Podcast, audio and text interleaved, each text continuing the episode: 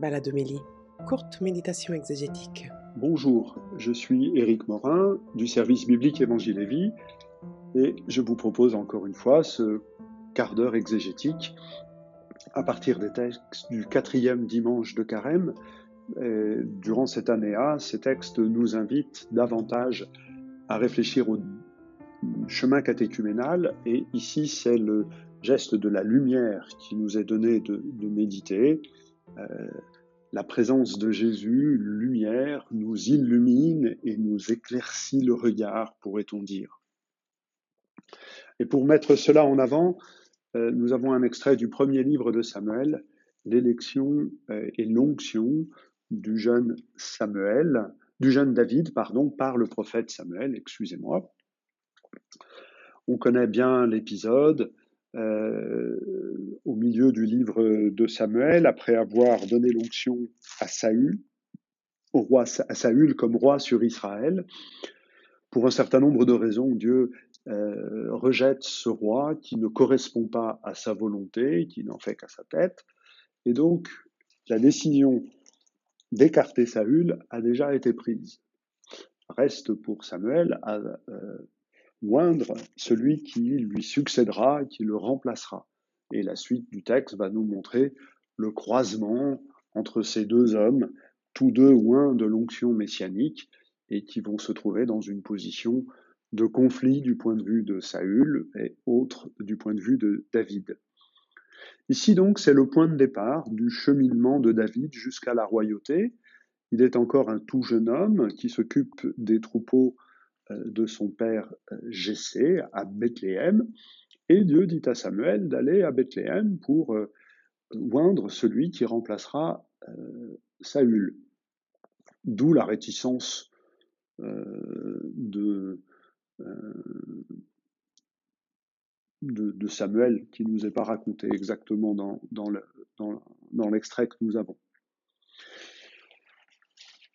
Samuel voit défiler les fils de David. Voilà. Tous des beaux, grands jeunes hommes euh, bien taillés pour la guerre, pour le, combat, pour. Euh, voilà. Beaux, grands et forts. Exactement comme Saül. Les mêmes causes produisant les mêmes effets. Une élection d'un roi grand, beau et fort, ça va donner la même chose. Et donc, c'est pas ça que Dieu cherche. D'où cette phrase importante ne considère pas l'apparence ni la haute taille Dieu ne regarde pas comme les hommes, les hommes regardent l'apparence, mais le Seigneur regarde le cœur.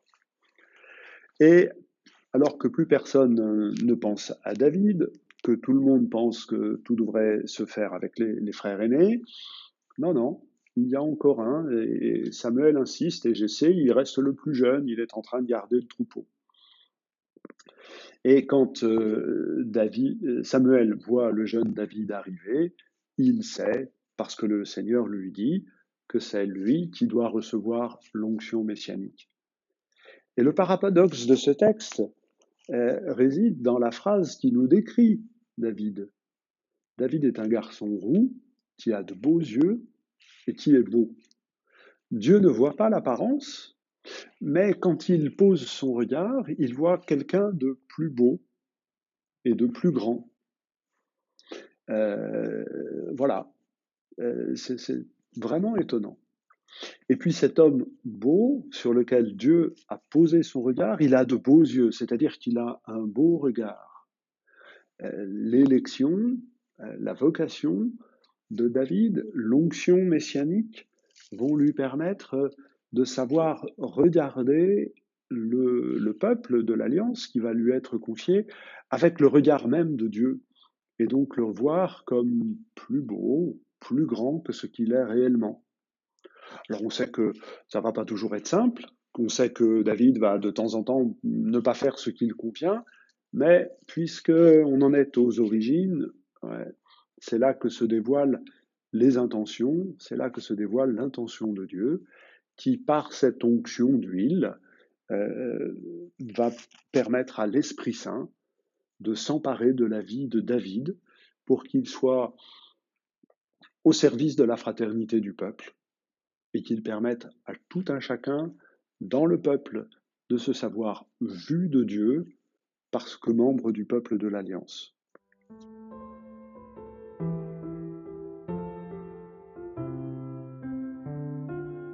Dans la deuxième lecture, un extrait de la lettre aux Éphésiens, euh, nous avons encore ce, cette réflexion sur la lumière. Euh, la lumière a pour fruit ce qui est bonté, justice et vérité. Nous sommes dans la deuxième partie de la lettre, celle qui s'attache davantage à un enseignement moral, et elle le fait à partir des gestes du, baptême, euh, qui sont les mêmes que les nôtres, hein, euh, l'immersion dans l'eau, l'onction et la remise de la lumière. Et là, c'est donc sur bien la remise de la lumière que se porte la réflexion, puisque vous avez reçu la lumière, et cette lumière, c'est celle du Seigneur ressuscité, alors entends ce que l'on te dit, réveille-toi, ô toi qui dors, relève-toi d'entre les morts, et le Christ t'illuminera. Et si c'est ça que tu as entendu le jour de ton baptême, et si c'est cette lumière du ressuscité que tu as reçue le jour de ton baptême, alors il faut que tu écartes les œuvres de ténèbres. Et les œuvres de ténèbres, on les connaît, voilà. Hein. Il faut que la lumière vienne mettre au jour les ténèbres. C'est une réalité quasi physique. Les ténèbres l'emportent toujours, perdent toujours contre la lumière. Mettez la plus petite lumière, la plus petite bougie dans une pièce les plus obscure, c'est la lumière qui fait, se répand. Elle n'est pas arrêtée par les ténèbres. Eh bien voilà, l'expérience du disciple de Jésus, c'est d'avoir reçu cette lumière qu'est le Christ pour que sa vie puisse prendre un sens, qu'il puisse dénoncer les ténèbres, les siennes, celles qui enlisent ses frères, et aller de l'avant. L'expérience du Messie, c'est faire l'expérience de la lumière. Le Messie est celui qui récapitule le monde euh, et qui, parce qu'il le récapitule, lui donne son sens, le rend lumineux. Ça, c'est un thème extrêmement présent dans euh, l'Ancien Testament, dans les psaumes, cette euh, récapitulation lumineuse de toute chose par la seule présence du Messie. Le baptisé est celui qui fait cette expérience de lumière intérieure, et pour les anciens, les, yeux ne sont pas des capteurs de lumière, mais sont des projecteurs de lumière. Les anciens croyaient que la lumière est un phénomène intérieur et que nos yeux projettent la lumière sur le monde. Si nous savons aujourd'hui que la réalité est différente et bien plus complexe pour parler de la lumière et de notre regard, ce cette conviction reste vraie pour l'expérience de foi. Il y a par le baptême une lumière à l'intérieur de nous qui ne cesse de briller et qui peut nous permettre de poser un autre regard sur le monde, le regard même de Dieu, le regard même euh, de l'espérance que Dieu, qui habite le cœur de Dieu quand il crée le monde pour le conduire jusqu'en sa présence, jusqu'en sa propre lumière. Il y a une, pas une phrase de l'encyclique Lumen Fidei, une phrase qui doit remonter à, Benoît XVI, euh, qui termine cette encyclique en disant Par le baptême, nous avons une lumière. Elle ne nous permet pas de tout éclairer, elle ne nous permet pas de tout comprendre. Mais cette petite lumière nous permet d'avancer, et c'est déjà beaucoup.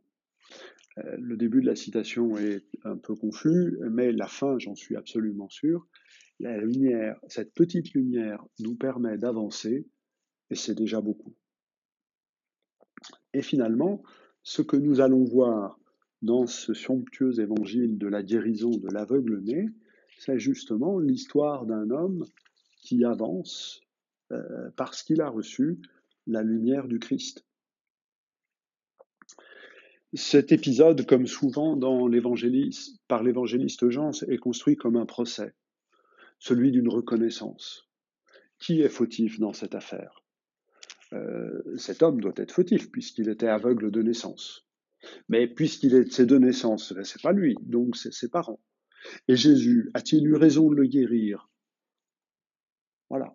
La question de qui est responsable de quoi et de quelle situation? Jésus fait un geste simple et renvoie cet homme à sa responsabilité en lui disant va te laver à la piscine. Voilà. Et pour lui, le geste qu'il fait va permettre à la lumière de se manifester. La situation de cet homme, d'où elle vient, Jésus n'en sait rien, en tout cas n'en dit rien, mais ce qui compte, c'est pas l'origine de cette situation, c'est ce qu'elle va permettre. La situation de cet homme va permettre à la lumière de se faire, pour lui d'abord, à la lumière pour tous, parce que Jésus lui-même, dans cet épisode, est manifesté comme étant la lumière. Et la première chose que cet homme guéri est capable de faire, c'est de témoigner, de témoigner de Jésus. Et permettez-moi de souligner une chose, de Jésus qu'il n'a jamais vu. Il était aveugle quand il a vu Jésus.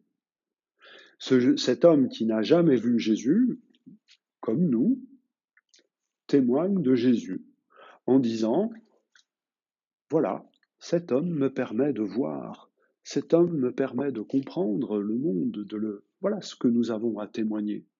Nous ne savons pas expliquer la situation de ce monde, nous ne savons pas tout dire, mais nous pouvons témoigner, grâce à l'œuvre de Jésus, lumière en nous, nous pouvons témoigner que ce monde va vers la rencontre avec Dieu, vers le Père. Alors le procès se prolonge,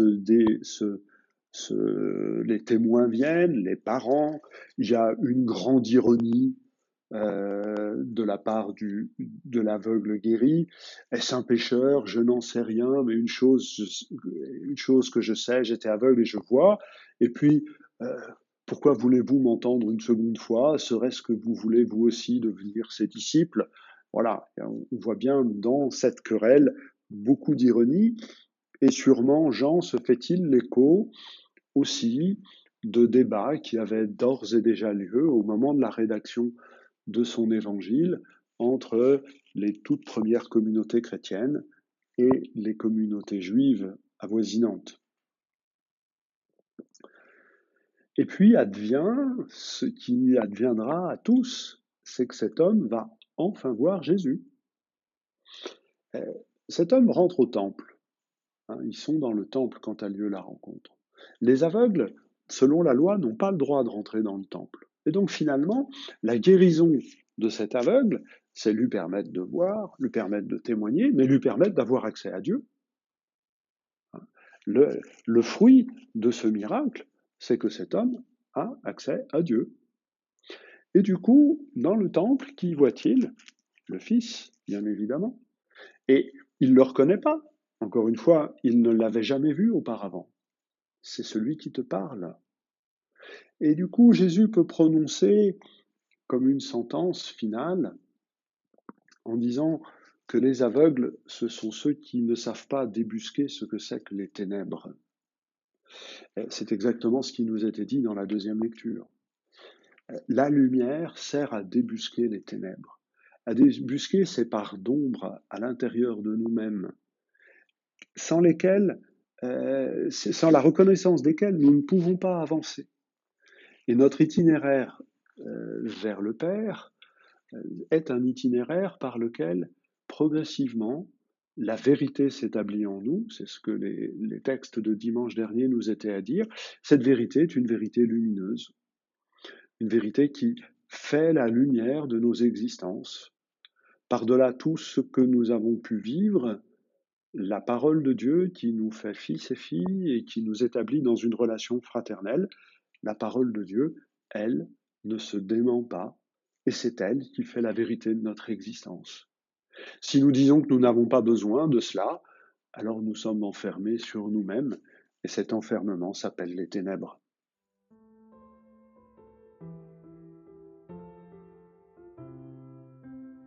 Voilà quelques éléments de réflexion sur cette étape catéchuménale de notre chemin de carême, celui de la lumière, je vous souhaite un bon carême plein de lumière. À bientôt.